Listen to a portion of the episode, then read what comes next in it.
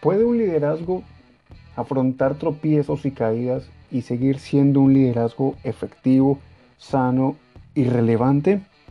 Lo veremos a continuación en este nuevo capítulo de mi podcast llamado Filtro Urbano. Soy Daniel Isizabal y agradezco mucho que estés conmigo en este momento escuchando esta oportunidad. Dice la Biblia en Proverbios 24:16, los justos podrán tropezar siete veces, pero volverán a levantarse. En lugar de eso, basta una sola calamidad para derribar al perverso. Otra versión, que es la Biblia de las Américas, dice, porque el justo cae siete veces y vuelve a levantarse, pero los impíos caerán en la, desgracia. La, eh, la versión Dios habla hoy dice, porque aunque caiga siete veces, otras tantas se levantará pero los malvados se hundirán en la desgracia. Y la Reina Valera contemporánea también dice lo mismo, dice, porque tal vez caiga el justo siete veces, pero otras tantas volverá a levantarse. En cambio, los impíos caerán en la desgracia. Y bueno, quiero comenzar diciendo lo siguiente. Nadie está exento de cometer errores. Somos seres humanos contaminados por el pecado, ya que nuestra mente, alma y corazón siempre se van a inclinar más hacia lo incorrecto que hacia lo que edifica. Siempre estaremos inclinados a la desobediencia. Ningún liderazgo es a base de balas y menos a prueba de tentaciones. Existe siempre el riesgo de que nuestro liderazgo se vea afectado por decisiones, por influencias externas, por pecados ocultos o por hábitos no controlados. El problema en sí no es caer o tropezar. Todos en algún momento cedemos a las tentaciones e incluso en algún momento pasamos la frontera en dirección hacia la desobediencia. Muchas veces nuestro liderazgo no tendrá el mismo efecto que esperamos y en gran medida no se debe a que pequemos, sino que muchas veces el liderazgo se debe a que las personas simplemente no responden. Muchos líderes se frustran porque después de un gran esfuerzo la respuesta de las personas es muy poca o prácticamente nula.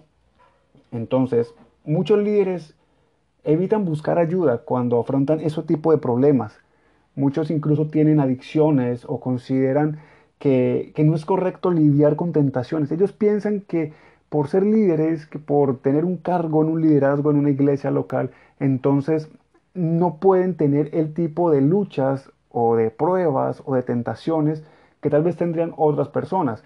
Muchos llegan al punto de considerar que deben incluso renunciar al ministerio, que deben renunciar a todo lo que han logrado al al llamado de Dios que, les ha sido asignado porque están luchando a lo mejor con una adicción o con un hábito que les ha llevado por muchos años y por mucho tiempo.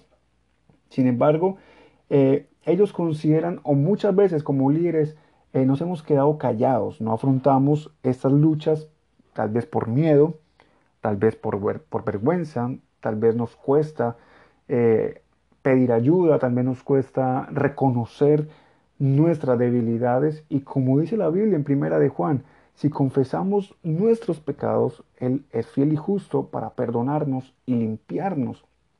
Pero muchos nos da miedo porque creemos que si reconocemos un error, reconocemos un pecado, reconocemos una caída, entonces debemos automáticamente dejar nuestros ministerios. Nos da miedo incluso que, que seamos señalados o criticados y por eso no contamos con, alguien o no le compartimos a alguien la situación que estamos afrontando. No compartimos con alguien íntimo, no compartimos con alguien que nos pueda ser un líder o un mentor o un padre espiritual del cual podamos recibir retroalimentación de palabras sabias que en lugar de señalamientos nos va a brindar una, una asesoría, que nos va a brindar un apoyo, que nos va a ayudar a ver el problema desde una perspectiva mucho más objetiva. ¿Por qué? Porque a veces cuando, cuando afrontamos situaciones como esta, nos enseguecemos y creemos que la única salida es acabar con todo. Algunos incluso se han suicidado, otros se alejan de su familia, otros renuncian a sus ministerios. Pero sin embargo, la Biblia, como leíamos al principio, enfatiza no en la posibilidad de que el justo pueda caer o tropezar, sino en el hecho de que se levanta, no una ni dos, sino incluso hasta siete veces. Y no quiere decir que no puede caer una octava vez o una novena vez, no está diciendo siete veces, es decir, puede caer una cantidad elevada de veces. El problema no es tanto caer, si bien no estoy diciendo que es permisible caer, no, Estoy diciendo que el énfasis a lo cual nos llama la Biblia, el cual el reino de Dios busca un liderazgo sano y relevante, es que si caemos una vez nos levantemos otra vez, si nos caemos siete veces nos levantemos otras siete veces, si nos caemos diez veces nos levantemos otras diez veces. Mientras que otras personas, dice la Biblia que aquellos que son impíos, con una sola caída se alejan de la iglesia. Muchas personas han caído en, fornicación, o han caído en adulterio, o muchas personas han caído en la envidia, o en el robo, o, en, cosas no tan, tan graves como esas, pero a lo mejor en la envidia, en el orgullo, en la arrogancia. Y la solución o, o la salida que muchas personas tienen es alejarse de la iglesia, o a lo mejor renunciar a su ministerio, o se alejan, como les decía, de sus hijos o de su cónyuge, incluso levantan unos muros que dividen de una manera tan fuerte y son muros tan formidables, casi o más fuertes que las murallas de Jericó, que nos relata la Biblia, en donde solamente el poder restaurador de Dios es quien puede derribar esas murallas que muchos han levantado producto de no afrontar ese problema, esa situación que están viviendo o que están luchando o que han venido luchando por mucho tiempo. Por eso quiero compartir con ustedes cinco cosas que debemos tener en cuenta como líderes. Este podcast se llama eh, Filtro Urbano. La idea es que nuestro liderazgo sea un liderazgo sano y sea un liderazgo relevante en el cual podamos establecer la cultura del reino de Dios con base en los principios y conectar esos principios bíblicos a las necesidades de la sociedad. Somos líderes, eh, somos creyentes, pero no dejamos de ser seres humanos, no dejamos de sentir, no dejamos de luchar, no dejamos de, sufrir muchas situaciones que como seres humanos propiamente pues vamos a sufrir. Pero quiero tomar en cuenta cinco cosas que quiero compartir con ustedes y que con base en la Biblia yo encuentro que son importantes, interesantes y además pertinentes para aquellos que ejercemos un liderazgo en la iglesia local, que es a través de la cual Dios trae la solución a la cual o a través de la cual Dios conecta con las personas y que aparte de eso lleva a suplir las necesidades de la sociedad. Y como primer punto que quiero compartir con ustedes que debemos tener en cuenta como líderes es que somos vulnerables. Sí, como lo oíste, como yo sé que a lo mejor ya tú lo sabías, pero te lo recuerdo.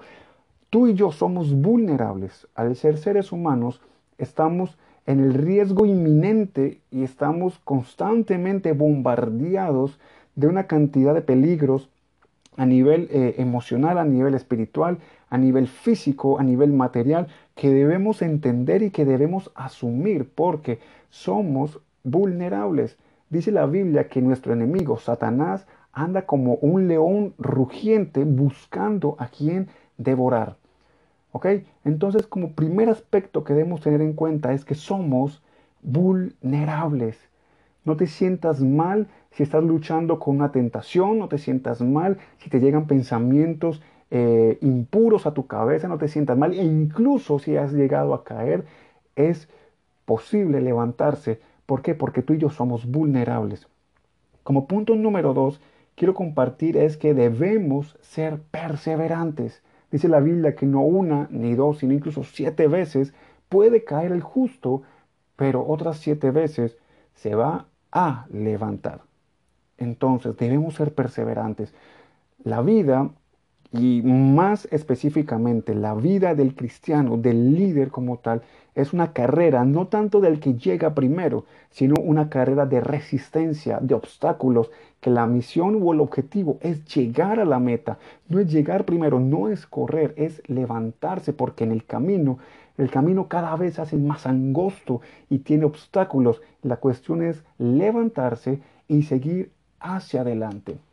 Como aspecto número tres que quiero compartir en este momento es que soy yo o eres tú quien se levanta. Nadie lo hará por ti. Nadie se va a sacrificar para levantarte. Nadie va a, dejar todo para levantarte. Nadie se va a enfocar en ti para levantarte. Nadie se va a preocupar tanto por ti o a dejar de hacer lo que normalmente hace para levantarte. Somos tú o soy yo quien se levanta a gracias o por medio del poder del Espíritu Santo cuando entendemos que somos perdonados, que somos restaurados, pero soy yo quien decide levantarme, eres tú quien decide continuar, eres tú quien decide seguir adelante aún a pesar de. Puedes caer incluso en la quinta vez y muchos de nosotros decimos, pero ya es la quinta vez que caigo, ya no puedo seguir más con este círculo. No, vamos, levántate nuevamente y sigue porque la, la meta no es tanto llegar de primero, sino llegar no es relucir por encima de los demás. La meta no es tener el ministerio más grande, aunque es bueno y yo comparto con que cada vez más personas sean eh, relacionadas, sean impactadas, eh, lleguemos con el mensaje del Evangelio a multitudes de personas. Eso está muy bien y yo soy partidario de eso y quiero trabajar por eso.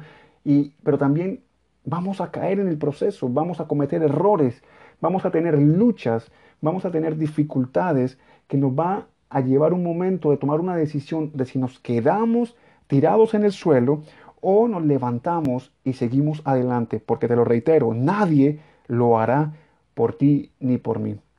Como cuarto punto, quiero compartir con ustedes estas cinco cosas que debemos tener en cuenta como líderes y es que el amor de Dios no se aparta de nosotros.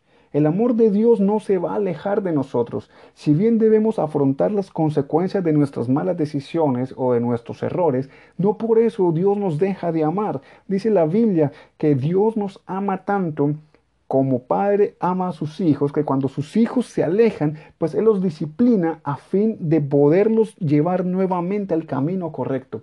Entonces, no somos bastardos, no somos hijos ilegítimos, somos hijos de Dios pertenecemos a la familia de Dios, somos coherederos con Cristo, dice la Biblia, tenemos derechos como hijos de Dios, pero también tenemos unos deberes y unas obligaciones, como todo funciona en la sociedad.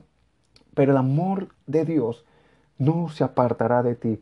A lo mejor tú habrás caído, a lo mejor habrás cometido un error, habrás de pronto sido muy flexible y de pronto cruzaste la frontera entre lo, lo puro y lo impuro pero aún a pesar de que tú hayas cometido ese error, Dios no se aparta de ti, Dios no se apartará de ti. Y como quinto y último punto de las cinco cosas que debemos tener en cuenta como líderes es que debemos afrontar nuestras luchas en equipo. Y aquí quiero hacer un énfasis ya para muy corto pero muy profundo y es necesitamos tener mentores, necesitamos tener padres espirituales, una cobertura en la cual podamos buscar apoyo, en la cual podamos buscar ese consejo, esa asesoría. Sí, tenemos al Espíritu Santo, sí, claro que sí, tenemos su palabra, claro que sí, tenemos eh, la persona de Jesús, la persona del Padre, claro que sí.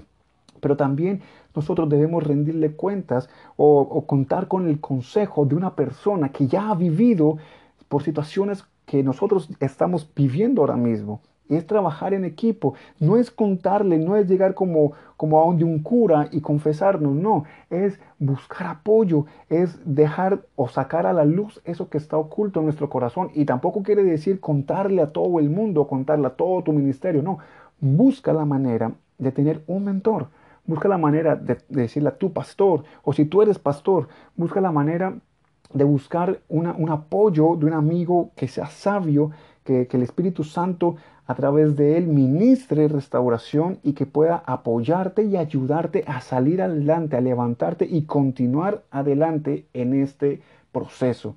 Pero es importante que ese tipo de lucha, de situaciones que como líderes enfrentamos todos los días en todas las esferas en las cuales nos movemos, debemos afrontarlas, pero en equipo. No podemos afrontar esto solos porque en la medida que lo afrontemos solos va a ser cada vez más difícil y va a ser mucho más complicado levantarnos.